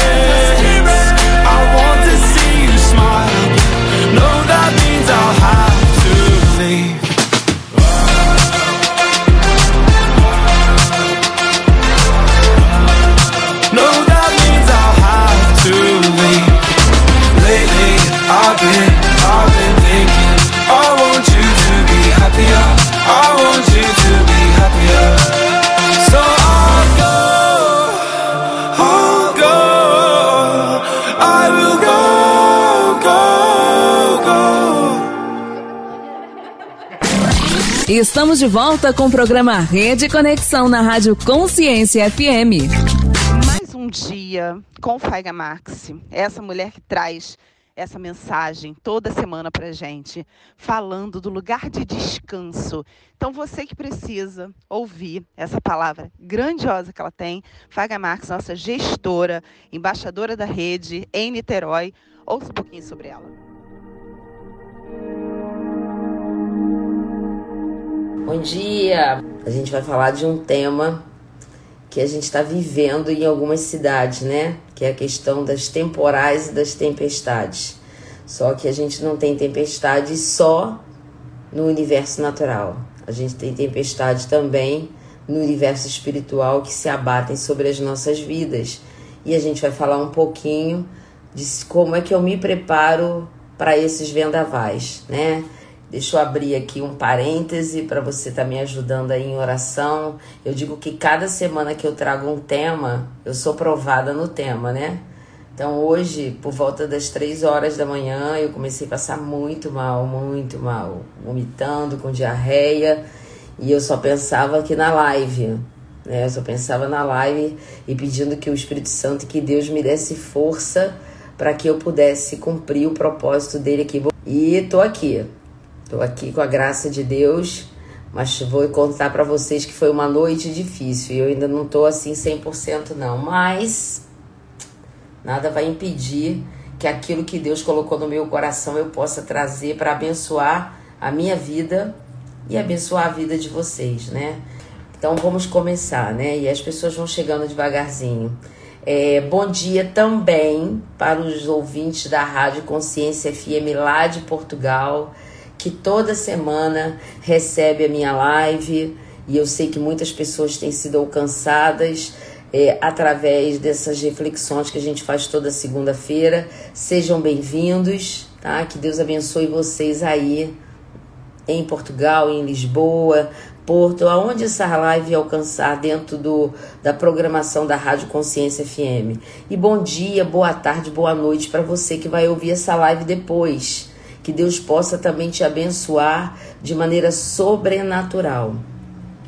Essa semana, vamos começar, eu escolhi falar sobre tempestades, até porque a gente tem vivido esses fenômenos naturais e esta semana é, a minha nora, que mora em Maricá, foi atingida por essa situação. Graças a Deus, meus netos estavam aqui com meu filho, mas foi uma situação bem dramática ela perdeu praticamente tudo que havia dentro de casa. E quando eu soube disso, que foi na, na durante né, a madrugada de sexta-feira, começou às 5 horas da tarde, muitas famílias passando por necessidade, por desespero. Eu fiquei pensando durante todo o sábado sobre as tempestades que se abatem sobre a nossa vida, que vêm no formato de muitas circunstâncias. Por exemplo, essa própria situação que Mariana viveu, eu estou pedindo licença aqui para falar do exemplo dela, porque é um exemplo que está dentro da realidade que eu estou alcançando. Com certeza, quando ela saiu para trabalhar na sexta, ela não tinha ideia daquela noite de terror sozinha dentro daquela casa. A água chegou à metade da parede, perdeu praticamente tudo que ela ia viver, né? Mas graças a Deus que o Senhor deu livramento ela não foi atingida, as coisas ontem eles foram lá, as coisas, muitas coisas comprometidas, mas ela vai buscar um outro lugar e para isso a família existe para apoiar e eu tenho certeza que eu, como eu costumo dizer, que a glória da última casa vai ser maior do que a primeira. Mas é óbvio que isso me fez como alguém que pensa, né, sobre as situações que a gente precisa refletir, que as tempestades elas não foram tiradas da nossa vida a partir do momento em que a gente tem um encontro pessoal com Deus, com um encontro pessoal com Jesus. Mas o que muda é a perspectiva e a ótica de como eu lido com isso. E eu é, separei um texto muito comum para ler para vocês. É, eu separei um texto muito comum que todo mundo conhece, que tá, ele aparece em três evangelhos, né? No Evangelho de Marcos, no Evangelho de João, mas eu separei o Evangelho de Mateus, porque Mateus ele escreve de uma maneira mais particularizada e ele fala de um personagem que é Pedro, um dos discípulos, e que diante da tempestade ele tomou uma atitude, uma atitude de fé. Então eu vou, o que eu, o texto que eu vou ler, eu vou colocar aqui, em, vou colocar para quem quiser depois procurar, tá em Mateus 14 dos versos, é uma história, tá? Dos versos 22 até o verso 33. Então diz o seguinte: Logo a seguir, compeliu, ou seja, ordenou Jesus os discípulos a embarcar e passar adiante para o outro lado, enquanto ele se despedia das multidões. O que, que é isso aqui? Jesus vinha de uma batida intensa. Ele, naquela semana, tinha sido a morte do seu primo João Batista. Eu estou falando isso para a gente também. A gente tem que ter assim o discernimento que Jesus ele era 100% homem, 100% Deus. Então as angústias de perder alguém tão próximo, tão querido, estavam se abatendo sobre ele. E mesmo assim, diante dessa circunstância, ele vai, vai ministrar uma multidão de 5 mil pessoas. E quando esse episódio aqui acontece, já era noite, ele já tinha feito o milagre da multiplicação dos pães, e a gente acha que ele estalava os dedos e é toda uma energia espiritual era, era trazido à tona para que aquele milagre ele se saísse do plano espiritual para o natural. Então Jesus está cansado e ele fala para os discípulos: olha, vocês peguem o barco, eu vou me despedir das multidões e vão para o outro lado. Porque, e aí no 23 diz: E despedidas das multidões, subiu o monte a fim de orar sozinho. Jesus precisava de um tempo para se reestruturar, um tempo aí de solitude, um tempo de intimidade com o Pai. E no verso 24, aí diz, ainda aí no 23, e em caindo a tarde, lá estava ele só, lá no monte. 24. Entretanto, o barco já estava longe, a muitos estádios de terra, açoitado pelas ondas, porque o vento era contrário. Na quarta vigília da noite, a gente está falando aí de três horas da manhã, tá? Foi Jesus ter com eles andando sobre o mar. E os discípulos, ao verem, ao verem-no andando sobre as águas, ficaram aterrados e exclamaram: É um fantasma! E tomados de medo, gritaram. Mas Jesus imediatamente lhes disse: Tende bom ânimo, sou eu, não temais. Respondendo-lhe Pedro, que estava lá naquela sufoco junto com os outros: Se és tu, Senhor, manda-me ir ter contigo por sobre as águas. E ele disse: Vem. E Pedro, descendo do barco, andou por sobre as águas e foi ter com Jesus. No verso 30, reparando, porém, na força do vento, teve medo. E começando a submergir, ou seja, afundar, gritou: Salva-me, Senhor. E prontamente Jesus, estendendo a mão, tomou-o e lhe disse: Homem de pequena fé, por que duvidastes? Subindo ambos para o barco, cessou o vento. E os que estavam no barco o adoraram, dizendo: Verdadeiramente és o Filho de Deus. Então, quando eu estava separando né, essa passagem, né, como eu falei, ela aparece em três evangelhos, mas o único evangelho que fala sobre a questão de Pedro é aqui no livro de Mateus. Então, minha gente, como eu comecei aqui, para quem chegou, o fato que me serviu de inspiração, né, que eu sempre peço a Deus um direcionamento para iniciarmos a semana, foi toda essa situação quase que de uma tragédia que se abateu sobre a cidade de Maricá. O volume de chuvas que se abateu sobre aquela cidade foi equivalente a 280 mililitros, e assim, foi maior do que o de Petrópolis. Petrópolis foi 170. E muitas pessoas perderam suas coisas. Muitas pessoas tiveram suas casas invadidas e eu, eu usei de exemplo a questão da minha nora, que a casa dela foi tomada pelas águas. Graças a Deus as crianças estavam aqui e ela perdeu. Ontem eles foram lá limpar e ela perdeu praticamente tudo e vai ter que recomeçar. É óbvio que a família está aí para isso, para ajudar, para a gente achar um novo lugar e ela recomeçar. Mas isso mexeu muito comigo. Por quê?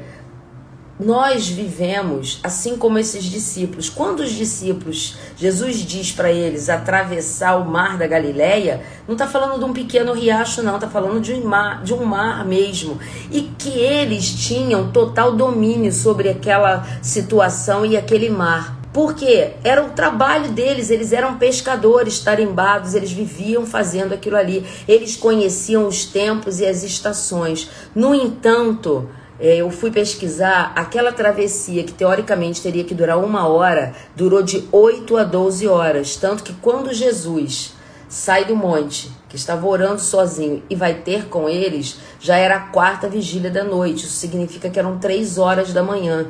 Eles provavelmente estavam exaustos, estavam cansados de lutar contra aquela circunstância, aquele mar revolto, até que Jesus aparece. E aí eu fiquei pensando o que, que a gente aprende com essa situação e como essa passagem bíblica, como eu sempre falei para vocês, eu não falo de religião, eu falo de espiritualidade, eu falo de relacionamento com Deus, eu falo de relacionamento com Jesus. O que que essa passagem tem a ver com situações que a gente vive no mundo natural e situações que se abatem com sobre a nossa vida, seja no âmbito de saúde, como alguns que chegaram aqui depois eu falei, que toda semana, sobre aquilo que eu falo, eu passo uma situação. E hoje, às três horas da manhã, eu tive, passei muito mal, ainda não estou assim 100%, por isso eu estou bebendo muita água. Eu tive muitos vômitos, diarreia, mas eu orei, porque eu, aquilo que eu professo é aquilo que eu creio e que eu trago para minha vida. Estou 100%? Não, mas estou aqui sustentada por Cristo. E é sobre isso que eu quero falar hoje. O que que a gente aprende com esse episódio de Mateus? Que Jesus está conosco a todo tempo e está vendo a nossa luta. Jesus sabia porque ele estava no alto de um monte, que ele tinha visão do mar da Galileia, que aqueles discípulos, que eles estavam vivendo uma situação de dificuldade. E ele não foi para lá porque ele estava testando, ai, deixa eu ver se eles têm fé suficiente, se eles vão conseguir resolver. Não, não é isso. O que aconteceu ali é que ele não os abandonou, certo? Porque existe uma passagem semelhante a essa, essa história do mar revolto, essa história do mar revolto aconteceu duas vezes. Aconteceu nessa após o milagre da multiplicação dos pães e aconteceu no outro episódio de Marcos que Jesus está dormindo no barco junto com os discípulos. O mar começa a ficar revolto e de Jesus dormindo. Os discípulos começam a ficar nervosos, irritados e eles acordam o Senhor e diz: Mestre, não te importa que morramos? Então, e Jesus dá uma ordem, um comando às forças da natureza e o mar se acalma. Então prestem atenção. Será que muitas das vezes a gente não se sente como esses discípulos que já estavam remando ali naquele mar revolto há mais de 10 horas, tentando lidar com aquelas circunstâncias sobre a sua, pode vejam bem, sobre a sua ótica? Quantas vezes você está diante de uma circunstância que se abate sobre a sua vida? Seja ela da área da saúde, seja ela na área profissional, seja ela na área emocional, seja ela na área familiar.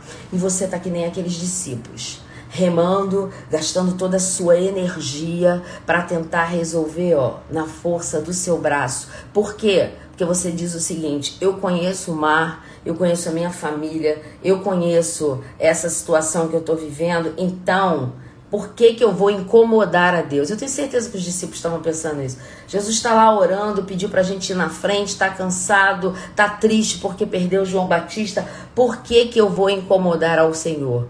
E você às vezes acha isso. Eu tenho inteligência suficiente, eu estudei, eu sou forte. Por que é que eu vou incomodar a Deus com os meus problemas? Eu lembro que quando eu era pequena, eu aprendi isso. Vocês acreditam na igreja? Que eu não podia incomodar a Deus com coisas pequenas, que eu só podia chegar diante de Deus com problemas que eu não conseguisse resolver, que aquilo que eu conseguia resolver eu podia fazer.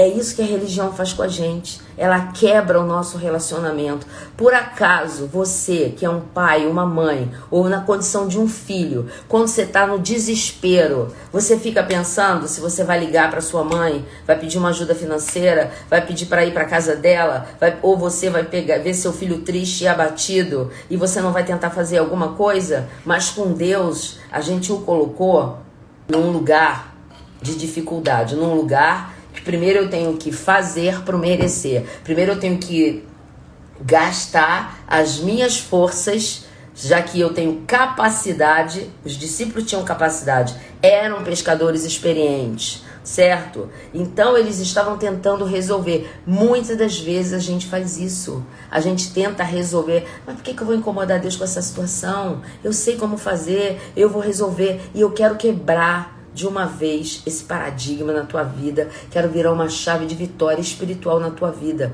Você não incomoda, porque Jesus quer participar de todos os detalhes da tua vida. Ele tem prazer no teu prazer. Como filho de Deus, como nosso irmão mais velho, ele quer compartilhar conosco as mínimas coisas, as pequenas coisas. Ele quer que você chame a Ele para tomar as decisões na hora que você está no momento de angústia. Se você assina um contrato, se você não assina um contrato, se você muda de emprego, se você não muda de emprego, se você muda de casa, se você não muda de casa, se você vai fazer aquele concurso, não vai fazer aquele concurso, Ele quer participar. Ele quer participar. E os discípulos, o que esse texto me ensina é que os discípulos levaram 10 horas tentando atravessar o mar, da, o mar da Galileia na força do seu braço, até que Jesus aparece. Porque o tempo todo a gente pode ver que Jesus estava ciente do que estava acontecendo. E ele vem às três horas da manhã, mostrando toda a autoridade e o poder dele sobre toda e qualquer tempestade. Eu não sei qual é a tempestade que você está vivendo. Eu não sei qual é o problema que você está vivendo, mas eu quero declarar nessa manhã que Jesus tem poder de andar sobre as águas. Jesus tem poder de andar sobre a tempestade que tem assolado a sua vida e que você não precisa ficar como os discípulos remando na força do seu braço. É óbvio que você vai fazer as coisas, porque você também não vai entregar para Deus e dizer ele resolve aí, eu não vou estudar, eu não vou procurar. Não é isso que eu estou falando. Eu estou dizendo que você tem que convidá-lo a participar do seu processo de tomada de decisão. Quer mudar de emprego? Quer fazer forte, Keila, é isso mesmo. Quer mudar de emprego? Precisa tomar uma decisão de assinar um contrato? Precisa resolver alguma questão na sua vida? Você está vivendo um momento de enfermidade, seja enfermidade familiar, seja o que for, chama Jesus para o barco. Chama Jesus para o barco. E aí o que acontece? Quando ele chega, porque ele nunca perdeu de vista a luta deles e porque ele é maior do que aquele mar revolto e do mar revolto que eu e você possamos estar enfrentando. Ele diz o seguinte: ele não disse aqui, mas eu estou querendo dizer o que ele disse. Eu sou maior do que a tempestade. Eu piso em cima de todas as águas que te causam medo, a mim e a você. Então, se tudo isso acontece e Jesus é Jesus está vivo ontem, hoje e amanhã, ele não mudou, a palavra de Deus que ele não diz que ele não mudou, que nele não há dúvida, não há variação. Por que é que eu não vivo milagres na minha vida? Por que, que eu acho que os milagres são algo que vão acontecer somente lá? Ah, milagre! Milagre foi algo que aconteceu só lá com aqueles pais do deserto. Se você veio do catolicismo, com aquele santo que eu sou devota. Não, não. Deus tem milagres disponíveis para mim e para você. Agora, o que é que a gente tem que fazer? A gente tem que colocar em prática e agir em fé. Eu costumo dizer que a fé é a moeda do céu. A fé move e mexe o coração de Deus. É a fé. Então, se você tem uma dificuldade, olha o que aconteceu com Pedro. Por isso que eu quis ler o texto que estava em Mateus. Pedro viu tudo aquilo. Os outros gritaram e se assustaram. Por isso que eu gosto de Pedro. Quando chegar lá no céu, a primeira pessoa que eu quero falar depois de Jesus é com Pedro, porque eu me identifico demais com Pedro, gente, muito. Olha o que acontece. Os outros, é o fantasma, desesperado. Pedro olha aquilo, e porque Jesus diz antes: Não temais, sou eu. E aí Pedro faz uma declaração inacreditável. Ele diz: Senhor, se é tu mesmo, manda eu, ter, manda eu ir contigo, manda eu ter contigo sobre as águas. E aí, gente, Jesus diz: Vem. E Pedro vai. Não há na história da Bíblia ninguém que tenha feito isso, andado sobre as águas. E Pedro vai. No meio daquele mar revolto, daquela tempestade, o barco, Jesus ainda não tinha entrado no barco e a tempestade não tinha parado. Então, no meio daquela confusão, Pedro entra na água, anda sobre as águas com os olhos fitos no Senhor. Ele estava olhando para Jesus e ele começa a andar. E não era uma coisa que era pertinho, deu três passos e chegou lá. Jesus, a Bíblia diz que Jesus, no Evangelho de Marcos e João, que Jesus estava distante quando eles veem aquele vulto. Então Pedro anda e quando ele está de frente para o Senhor, ele olha para as circunstâncias. Ele olha para o vento, ele olha para o mar, ele olha para o milagre. Ele estava andando sobre as águas e a Bíblia diz que ele tem medo. Se a fé é a moeda do céu, o medo é algo que te paralisa e te impede de viver milagres. Nós temos condição de viver milagres hoje, porque se Deus não muda e Jesus não mudou, tudo que está disponível a mim nas regiões celestiais e que estavam para os discípulos e para aquelas pessoas que conviveram com Ele, eu tenho condição de viver. Então preste atenção. Pedro tem medo e ele afunda e ele grita: Senhor, salva-me. Jesus dá a mão a ele o levanta e olha para ele e diz: Poxa, Pedro, versão Faiga, por que, que a sua fé foi tão pequena? Por que é que você duvidou, Pedro? Eu, você estava aqui, ó, com os olhos fitos em mim. Então, a segunda lição que a gente pode aprender, a gente já aprendeu a primeira, que Jesus não está fora da tua situação quem o pôs para fora é aquilo que a gente crê, a religiosidade que a gente vive.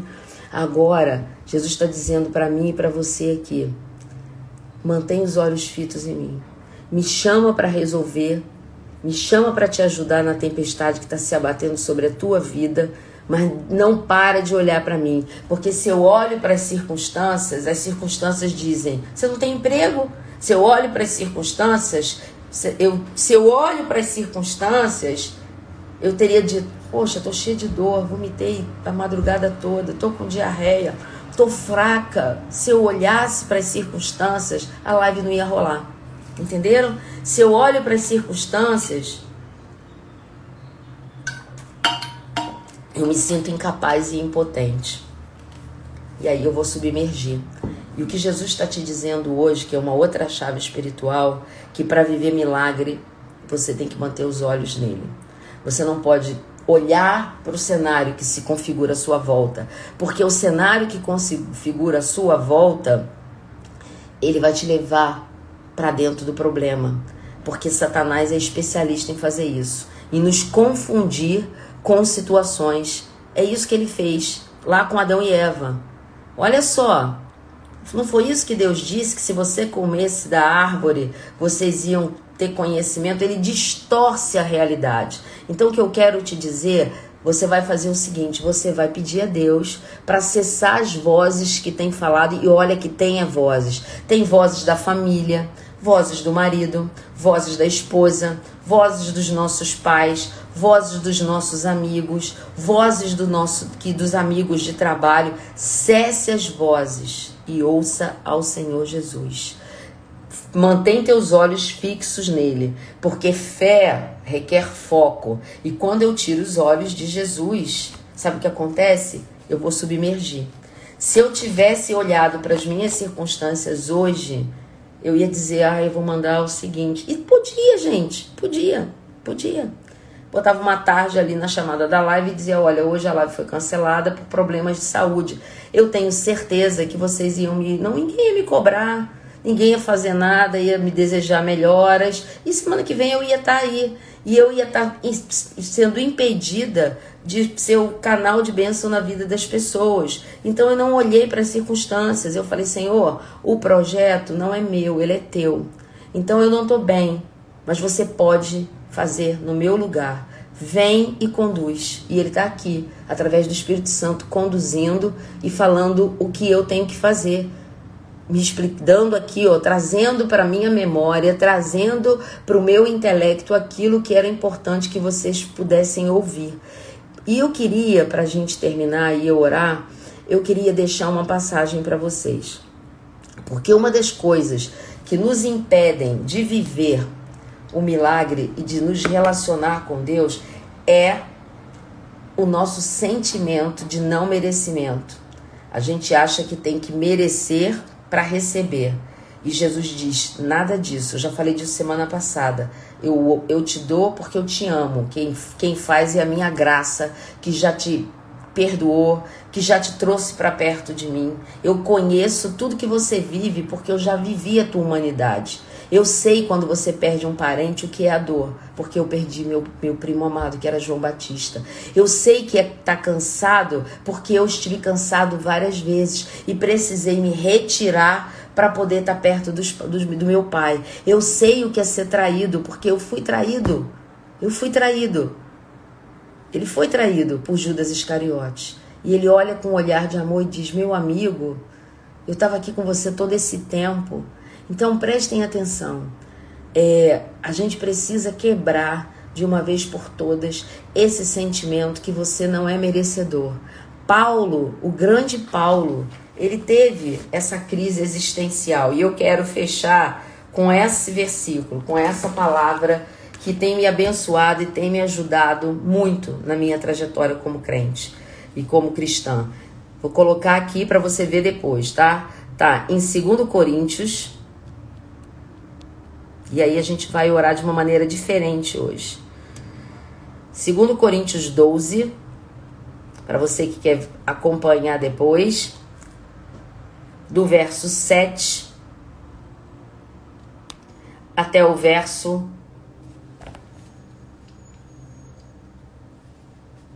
do verso 7 até o verso 10. Deixa eu fazer aqui de novo, 7 a 10. Olha que loucura. E olha que coisa interessante. Paulo, quando a gente pensa em Paulo, a gente pensa assim num homem conectado com Deus full time, e era. Mas Paulo também tinha seus momentos de fragilidade. E ele relata aqui, numa das passagens que eu mais amo na Bíblia, e quero dividir com você. Está em 2 Coríntios, chama-se O Espinho na Carne. Para eu e você que achamos que a gente não merece, que a gente não é bom o suficiente para Deus nos abençoar. Paulo diz o seguinte, a partir do verso 7: E para que não me ensoberbesse com a grandeza das revelações, foi-me posto um espinho na carne. Então veja bem, Paulo era o cara que tinha uma conexão direta, tipo assim, WhatsApp direto com Deus e com Cristo. E não foi Deus que fez isso. Foi o diabo que é o acusador, porque Paulo diz, ó, mensageiro de Satanás para me esbofetear a fim de que não me exalte. Porque antes de Paulo ser Paulo, ele foi Saulo. Ele perseguiu e matou muita gente. Então o que, que o diabo fazia? Ó, você tá falando de Deus, mas presta bem atenção, você era o cara que perseguia, que matava, famílias foram destruídas por você, isso ali, ó. Que é assim que acontece as acusações aqui, ó, na nossa mente, na nossa alma. Por causa disso, Três vezes eu, Paulo, pedi ao Senhor que afastasse esse espinho de mim. Então ele me disse: Olha, aqui é que está a chave para virar a minha vida e a sua.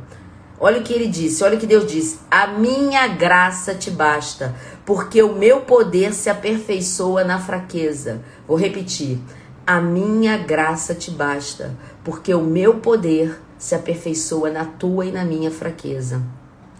De boa vontade, pois, Aí Paulo muda, Paulo vira a chave e diz: Espera aí, de boa vontade, pois, me gloriarei nas fraquezas, para que sobre mim repouse o poder que vem do trono de Deus, o poder de Cristo. Então ele diz: pelo que sinto prazer nas fraquezas, nas injúrias, nas necessidades, nas perseguições, porque Paulo era um homem que vivia tempestades na vida o tempo todo, nas angústias por amor de Cristo. Aí que vem outra chave que eu quero falar para você.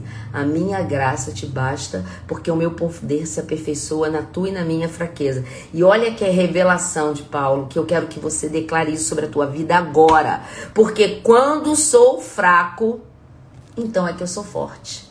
Nossa, Faiga, que paradigma, que coisa controversa, mas é, porque como não depende de mim e é a graça de Deus que repousa em mim e o poder de Deus através da graça dele que muda as minhas circunstâncias, quanto mais eu me sinto frágil, quanto mais eu me sinto fraco, mais eu dependo de Deus, mais eu mantenho os meus olhos fixos em Jesus. E aí o que acontece? Quando eu sou fraco, aí é que eu sou forte. Quando eu me sinto frágil, eu dou espaço para Deus conduzir, eu dou espaço para Deus resolver e ele entra na tempestade, ele entra no barco e ele muda o cenário do teu barco e da tua vida. É isso que eu queria dividir com você nessa manhã. Chama Jesus para o barco. Chama Jesus para o barco.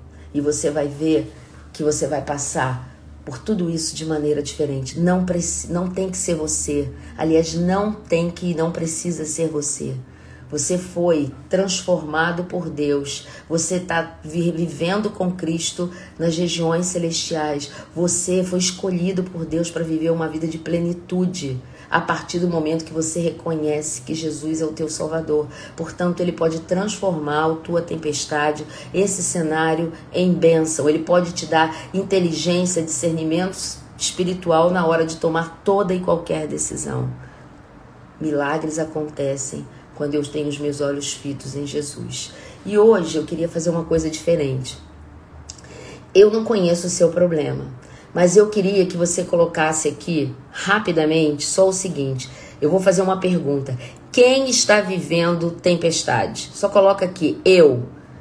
Ou então põe uma mãozinha assim, que eu vou orar especificamente sobre você. Eu não preciso nem você precisa abrir a sua tempestade aqui.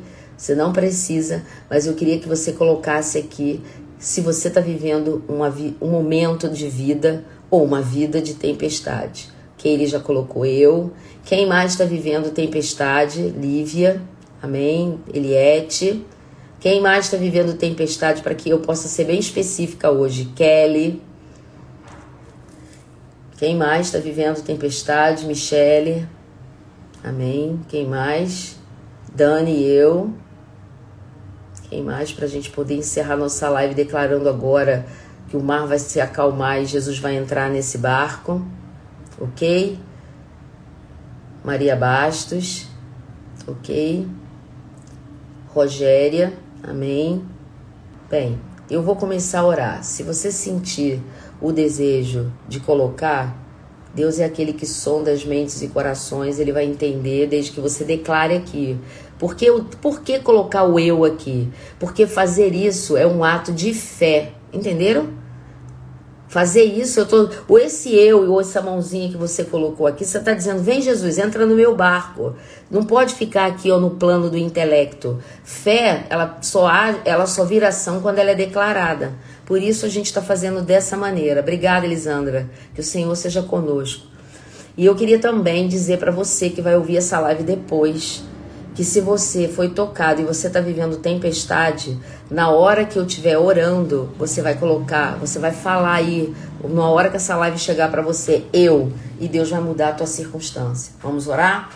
Senhor, eu quero te louvar, eu quero te agradecer porque nessa palavra nós podemos entender que tu és aquele que acalma a tempestade, que não existe mar revolto nenhum, nem circunstância nenhuma que possa ficar de pé diante do teu poder, porque tu é aquele, Pai, que tem prazer em nos dar prazer, tu é aquele que anda sobre as tempestades. Muitos aqui colocaram que estão vivendo tempestades. Eu não conheço o tipo de tempestade, eu não sei se é na área de saúde, se é na área financeira, eu não sei se é na área emocional, se é na área familiar, eu não sei se a tempestade tem a ver com a procura de um emprego, eu não sei se a tempestade tem a ver com as contas para serem pagas e falta dinheiro, eu não sei se a tempestade tem a ver com situações de doença, de enfermidade no próprio corpo ou de algum familiar, mas você sabe, você sabe. E eles declararam aqui, Pai, num ato de fé, que eles estão te chamando para o barco. Ah, Glória a Deus.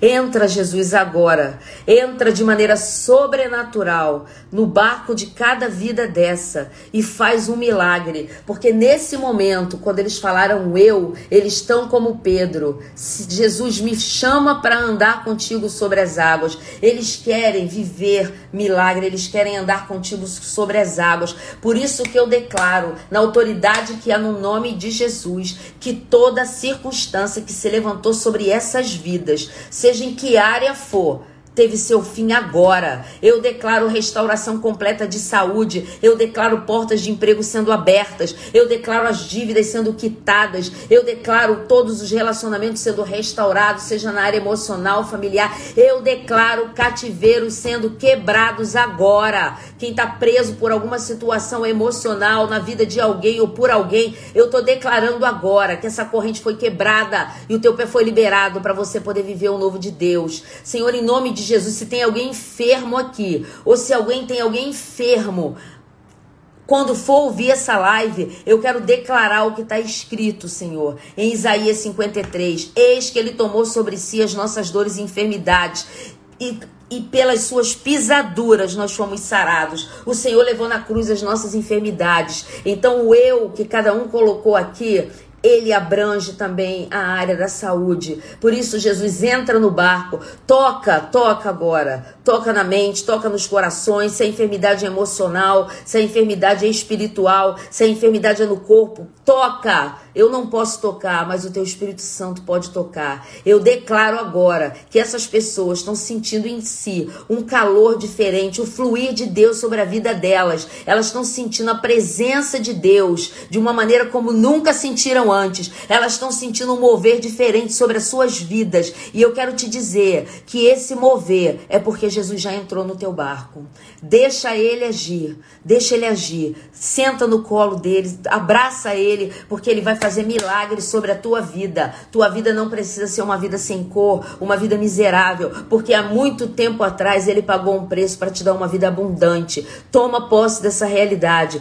Pai, eu te louvo, eu te agradeço pelo milagre que você operou em cada uma dessas vidas nessa manhã e nas vidas dos ouvintes da rádio que ainda vão ouvir essa palavra e na vida daqueles para quem essa live chegar que eu não sei nem quem são mas tu sabes. Abençoa-os, Pai. Senhor, eu me coloco nas tuas mãos e eu declaro cura manifesta sobre o meu corpo, em nome de Jesus. Eu declaro minha família debaixo do teu sangue. Eu declaro a família de cada pessoa que está aqui representada debaixo do sangue de Jesus. E eu declaro, como está no Salmo 91, que nenhuma arma contra eles vai prevalecer, porque os teus anjos tu dá ordem ao nosso respeito para que nos guardem em todos os nossos caminhos. E eu declaro declaro uma semana de bênção como eles nunca viveram.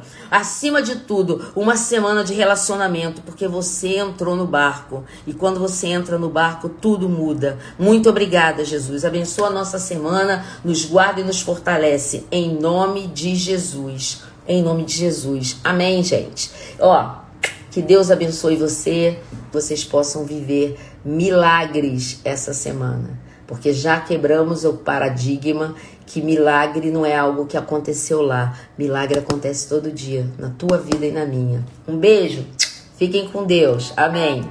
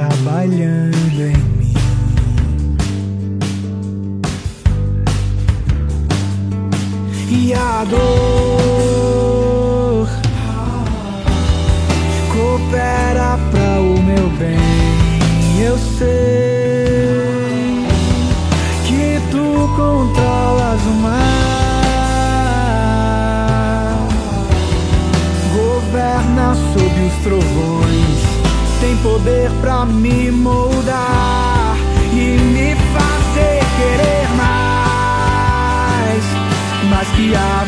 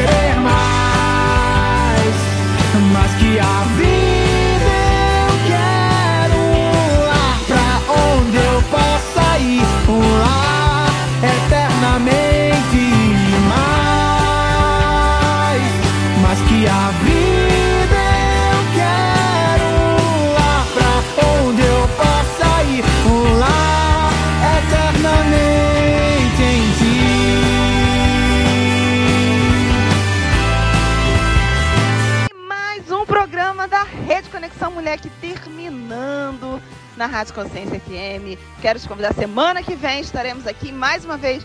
Vai lá no nosso site www.redeconexãomulher.com e acessa.